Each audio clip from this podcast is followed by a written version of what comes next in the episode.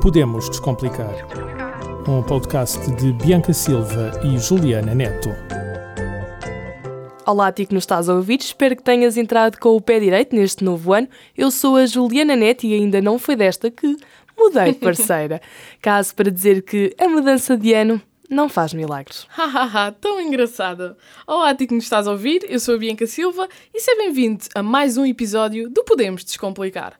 Espero que já estejas recuperado da passagem de ano e pronto para retomar a rotina diária. Nós aqui deste lado já voltámos à programação habitual e por isso que vem o tema desta semana, parceira. É verdade, então digamos que 2023 e o início de 2024 não tenham sido assim muito amigáveis para com a profissão que permite que todos nós possamos ter informações acerca da realidade que nos circunda. E por isso o tema desta semana é Crise nos mídia. Em que estado está a vitalidade do quarto poder? Sim, sem dúvida alguma que esta é uma temática muito importante, não só para quem trabalha no meio, para os jornalistas, como também para todos nós. E assim, vamos lá para a descomplicação, Juliana Neto. Então, infelizmente, tudo isto começou já há vários anos. Uhum. No entanto, o maior impacto mediático aconteceu no passado dia 7 de dezembro de 2023 quando, pela primeira vez em 35 anos, o Jornal de Notícias, também conhecido por JN, não foi para as bancas devido à greve realizada pelos seus funcionários em nome daquilo que é o jornalismo e dos leitores. Esta greve teve então início no dia 6 de dezembro, à porta das redações do JN do Porto e de Lisboa. Exatamente, parceira. E tu, se não estás a par, o Jornal de Notícias faz parte do Global Media Group, que contém órgãos de comunicação como a TSF, o Jogo e o Diário de Notícias. Assim, a greve que a Juliana referiu acontece com o intuito de contestar o despedimento coletivo de cerca de 150 trabalhadores que se previa por parte do Global Media e que interferia não só na redação do JN, como também da TSF e de O Jogo. Parceira, mas para contestar esta decisão por parte da administração do grupo, foram tomadas medidas por parte dos diretores dos órgãos de comunicação afetados por este possível despedimento, não é verdade? Sim, é verdade. Então, para demonstrarem o seu desagrado perante esta possível decisão que afetaria o, jornal, o jornalismo nacional, a direção da Rádio TSF, constituída por Rosália Amorim, que era a diretora de informação, uhum. Rui Gomes, diretor-geral, e Artur Cassiano, subdiretor, dia 12 de dezembro demitiu-se das suas funções após três meses de terem assumido os seus cargos. Caso para dizer que foi ali um tempo de direção muito curto. Sim, três meses. para além disso, isso, uh, dois dias depois, ou seja, dia 14 de dezembro, as direções do Jornal de Notícias e de O Jogo tomam a mesma decisão de protesto. Reforçando ainda o que a Bianca disse há bocado, estes despedimentos pertencem todos então ao grupo Global Media. Portanto, entendido que levou à crise dos diversos órgãos de comunicação portugueses, vamos então passar para o que pode ser feito para terminar com este grande problema, não só laboral, como também social. Passemos então para o excerto da entrevista de David Borges, ex-diretor da TSF, à RTP2 na passada terça-feira. Temos uma entidade, que é a entidade reguladora da comunicação social, que tem a obrigação de perceber quem manda na comunicação social, quem ganha propriedade dos órgãos de comunicação social, que fundos estão por detrás de alguns órgãos de comunicação social, porque isto vai no sentido de que uma empresa tem 25% de outra empresa, cuja tem 30% de uma terceira empresa, cuja tem 40%.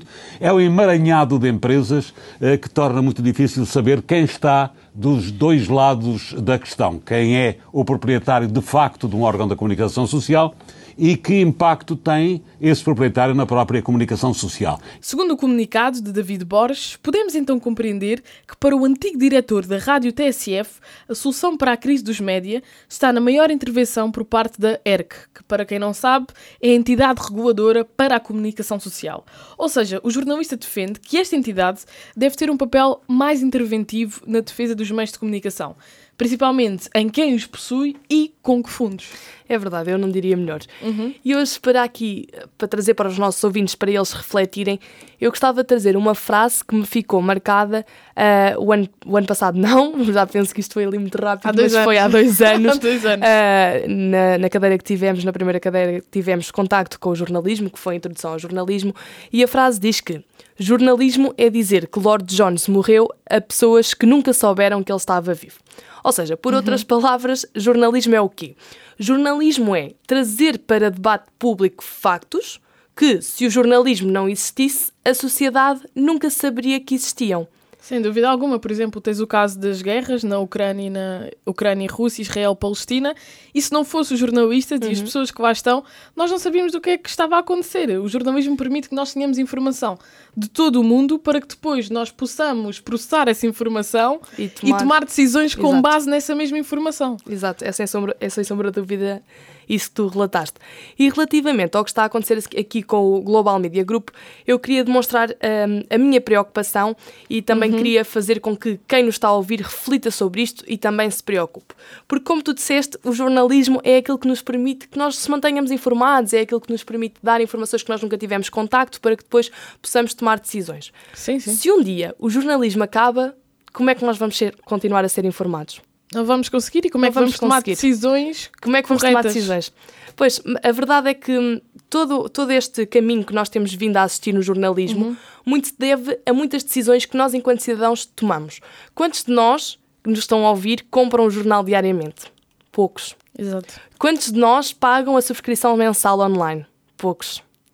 Então, como é que nós queremos que uma atividade, uma atividade jornalística, estes, estes profissionais tenham retorno a nível financeiro se nós próprios não os damos, se nós próprios não investimos no jornalismo, se nós próprios, anos após anos, andamos a descredibilizar o jornalismo. É verdade. E, é possível. E tenho a certeza que tu e desse lado também já ouviste muito que o jornalismo é sensacionalista, o jornalismo não sabe fazer o seu trabalho corretamente, uhum. mas também é complicado fazer um trabalho corretamente quando não há meios e não há fundos para isso mesmo.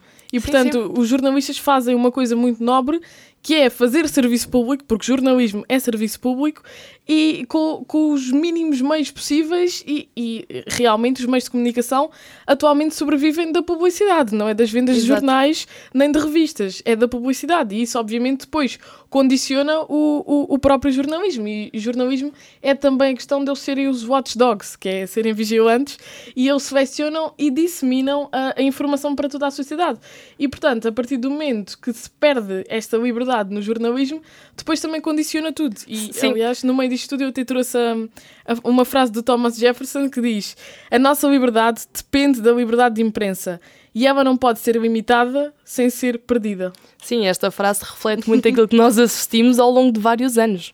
Eh, claro. uh, com os, os, grandes ditadores e assim, porque nós víamos a nossa, a nossa informação a ser rescindida, condicionada, condicionada o lápis azul, por exemplo. Exato, e, e, não éramos informados de certas coisas que às tantas tinham um grande impacto na nossa vida e nas nossas decisões a nível político, social, social entre outras sim, coisas. Sim, sim, em todos os aspectos da nossa vida. E, portanto... Mas pegando naquele aspecto estavas a falar que da mala impressão que agora é atribuída pelo sim, jornalismo. Oh, eu, eu, por acaso, uh, quando abro a rede do TikTok, a rede vizinha, como se costuma dizer, eu vejo muita gente a criticar o jornalismo. Mas eu, eu, eu gostava aqui de chamar a atenção, porque há uma coisa que é o jornalismo, que nós já abordámos, e há outra coisa que é as fake news e a desinformação. E muitas das vezes as pessoas criticam o jornalismo quando estamos perante fake. E, não é aquele, aquele trabalho que estamos a ver, não é jornalismo. Ou seja, foi outras entidades que criaram Exato. que não jornalistas. Então é preciso nós sabermos distinguir muito bem aquilo que é a informação que nos é dada pelos jornalistas e a informação que alguém se lembrou de publicar sem se informar, sem investigar e colocou nas redes só para criar desinformação. Sim, sim. É importante ainda... ter a distinção destes papéis antes de julgar o que é que quer que seja. Sim, sim, e ainda neste mesmo âmbito, aliás, eu ontem enviei-te esse link, a SIC Notícias publicou um, uma notícia que dizia que agora foi criada através da inteligência artificial uma forma de tu poderes criar um jornal com os pivôs que tu querias a dizer aquilo que tu querias. Exato. Ou seja, isto é completamente. é assustador. É, é assustador e isto condiciona a própria profissão porque descredibiliza e não é questão de ser mau jornalismo. Simplesmente é informação falsa que está a ser divulgada sempre com um intuito por trás que é para fazer parecer que é uma notícia e que é uma coisa fidedigna e não é. Exato. E portanto eu acho que nós também temos que estar muito atentos e muito vigilantes, não só os jornalistas serem nossos vigilantes, como nós também vigilantes de, de tudo da sociedade exato, de, de, tudo que anda por aí e por acaso falámos disto no último episódio com, com o jornalista da USA que esteve cá e portanto nós temos que andar sempre muito atentos e verificar de onde é que vêm as coisas sim, sim. em vez de estarmos a criticar o próprio jornalismo em si quando o próprio jornalismo não tem culpa de tudo o que anda aí. É verdade, nós temos de começar a ser mais conscientes, digamos assim, Exatamente. assim, e a começar a usar a nossa racionalidade, o nosso rácio, que é aquilo que nos distingue dos seres humanos e, E das, das máquinas. máquinas. Ou seja, se nós não estamos a usar o nosso rácio, o que é que nós andamos aqui a fazer? Exatamente. Mas pronto. Bem, e acho que podemos dar por terminado o tema de hoje, não podemos? Acho que sim, acho que descomplicámos bastante bem. Sim, hoje foi uma ótica. coisa assim rápida. Foi mais leve. Mas foi direta, acho que Sim, fomos- mas era preciso uh, chamar aqui este assunto para, para debate público, que muitas das vezes passa menosprezado. E é importante dar-lhe a devida importância, é importante alarmar toda a gente que, em Portugal, o jornalismo está neste estado. Sim, está em crise. Está em crise. E se não formos nós, jovens, a puxar estes temas, quem é que puxa? Sim, e é a questão de, ok, vemos que há problemas na TSF, estão a despedir pessoas ah, no jogo, nos outros órgãos do Global Media Group, mas nós pensamos, ok, isso é um problema deles, não é um problema, Não é um nosso. problema nosso. Não, é um problema da sociedade. Exato. E tem que se ter maior consciência disso. Sim, sim, porque se o jornalismo acaba, acaba o quarto poder de informação. Para mim, o quarto poder é o jornalismo jornalismo, sim. e sempre será, digam o que disserem, para mim o jornalismo é o quarto poder. É qua- quarto poder e também chamado de contrapoder, que também pode ser, porque mete em causa tudo Tudo. tudo o que é dito, tudo o que é feito. É e portanto, acho que Acho que terminamos assim. Esperemos que tenhas gostado desta descomplicação deste tema. E até à próxima. Até à próxima. Podemos Descomplicar. Um podcast de Bianca Silva e Juliana Neto. Este programa foi gravado nos estúdios da Universidade Autónoma de Lisboa.